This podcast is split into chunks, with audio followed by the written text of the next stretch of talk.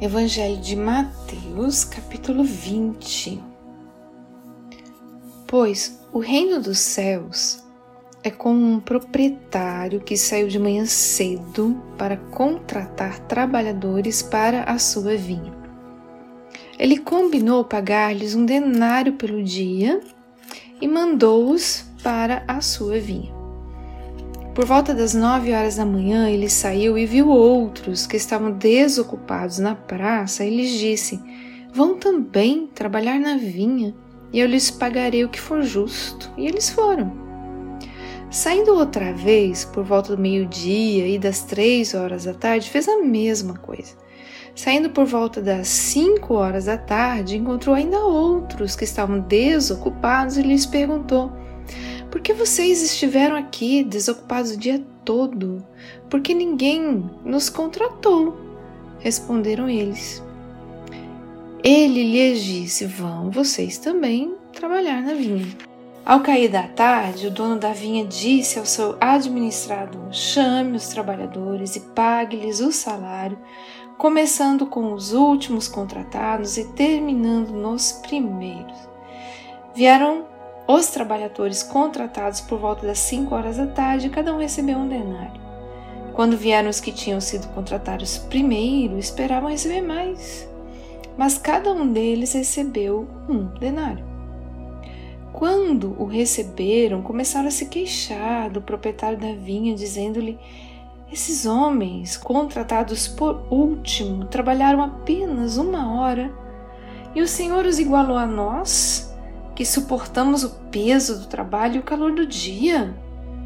Mas ele respondeu a um deles: Amigo, não estou sendo injusto com você.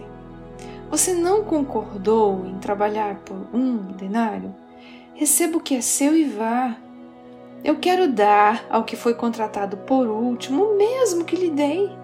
Não tenho o direito de fazer o que quero com o meu dinheiro ou você está com inveja porque sou generoso.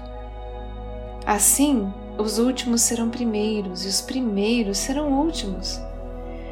Enquanto estava subindo para Jerusalém, Jesus chamou em particular os doze discípulos e lhes disse: Estamos subindo para Jerusalém e o filho do homem será entregue aos chefes dos sacerdotes e aos mestres da lei eles o condenarão à morte e o entregarão aos gentios para que zombem dele, o açoitem e o crucifiquem. No terceiro dia ele ressuscitará. Então aproximou-se de Jesus a mãe dos filhos de Zebedeu com seus filhos e, prostrando-se, fez-lhe um pedido. O que você quer? perguntou ele. Ela respondeu: Declara que no teu reino esses meus dois filhos se assentarão, um à tua direita e outro à tua esquerda. Disse-lhe Jesus: Vocês não sabem o que estão pedindo. Podem vocês beber o cálice que eu vou beber? Podemos, responderam eles. Jesus lhes disse: Certamente vocês beberão do meu cálice. Mas o assentar-se à minha direita ou à minha esquerda não cabe a mim conceder. Esses lugares pertencem àqueles para quem foram preparados por meu Pai. Quando os outros dez ouviram isso, ficaram indignados com os dois irmãos. Jesus os chamou e disse: Vocês sabem que os governantes das nações as dominam e as pessoas importantes exercem poder sobre elas. Não será assim entre vocês, ao contrário.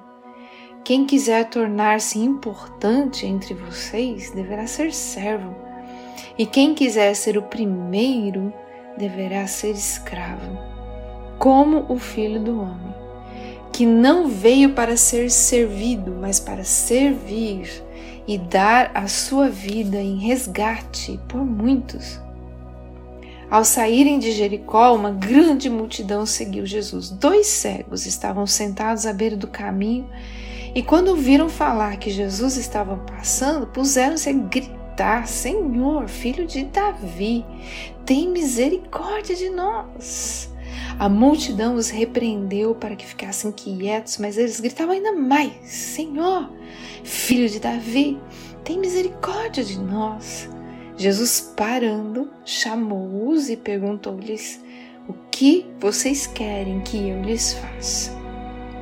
Responderam eles: Senhor, queremos que se abram os nossos olhos.